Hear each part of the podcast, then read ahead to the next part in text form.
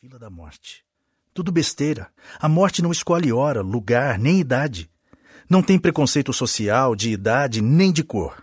Na morte, somos todos iguais. Aliás, eu me dei conta de que a morte traz com ela um sentimento de insignificância. Concluí que certas atitudes que pareciam importantes deixam de ser, que coisas nas quais acreditamos se tornam pequenas. Nasci no interior de São Paulo, filho único de pais que já não eram tão novos e que estavam resignados a não ter mais filhos. Vivi na infância super protegido pelo amor deles e cresci com um fardo enorme de expectativas nos ombros e a ansiedade em corresponder a elas. Estudei, formei-me em administração de empresas e, como previsto, fui trabalhar na empresa da família. Casei e tive dois filhos. Eu e Lúcia éramos colegas de faculdade. Apaixonados, namoramos. E logo que me formei, nos casamos e fomos morar no apartamento que os meus pais nos deram de presente de casamento. Depois chegaram os filhos.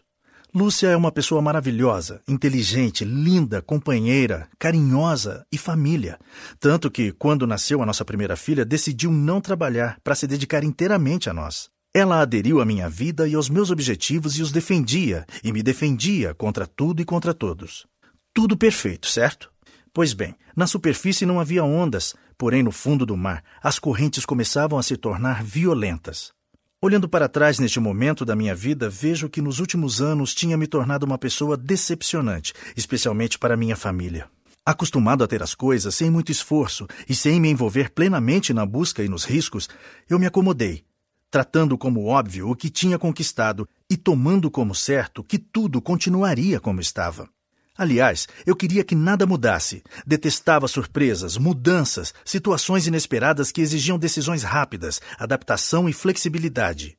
Tinha as minhas regras e métodos como pilares de certezas e de seguranças, mesmo que isso significasse não enxergar as mudanças que estavam acontecendo ao meu redor. Eu não queria superproteger a Mariana e o Mauro como fizeram os meus pais comigo. Porém, exagerei na direção oposta e os deixei soltos demais. E a responsabilidade da criação deles ficou nas mãos de Lúcia. Posso dizer que não conhecia meus filhos muito bem, e o que sabia deles era por intermédio da minha esposa.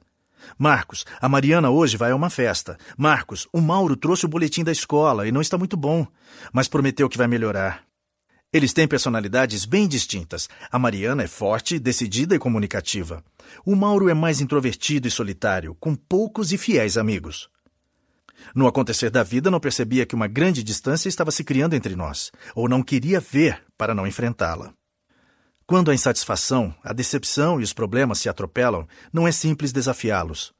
Não é como tirar o casaco quando está com calor ou sacudir rapidamente a poeira quando se acumula. Preferi não encarar as dificuldades, as minhas limitações, o meu cansaço e continuar em frente como um cavalo com os seus tapa-olhos. Até que a existência se encarregou de me acordar de um sono profundo. De repente surgiu na minha vida um fator que mudou tudo. O pássaro da tristeza.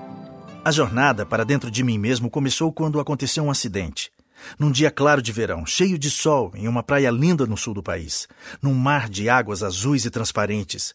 Caí em alta velocidade de um jet ski e bati a cabeça com tanta força na água que, naquele momento, me pareceu bater em uma parede. À primeira vista, porém, não havia nenhuma lesão. O fato é que aquele tombo foi o estupim de uma longa jornada, intensa, que mudou definitivamente o meu mundo interior e exterior também, e que realizou imensas mutações nos meus pensamentos, sentimentos e atitudes.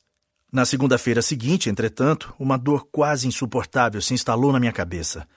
Tomei um comprimido de paracetamol. Não passou. Experimentei todos os analgésicos possíveis e imagináveis e não fez efeito. Eu não queria acreditar que, na minha cabeça, houvesse algo mais do que uma simples dor. Por isso, relutava em fazer uma consulta com um neurologista. Mal imaginava que haveria uma grande reviravolta em minha vida.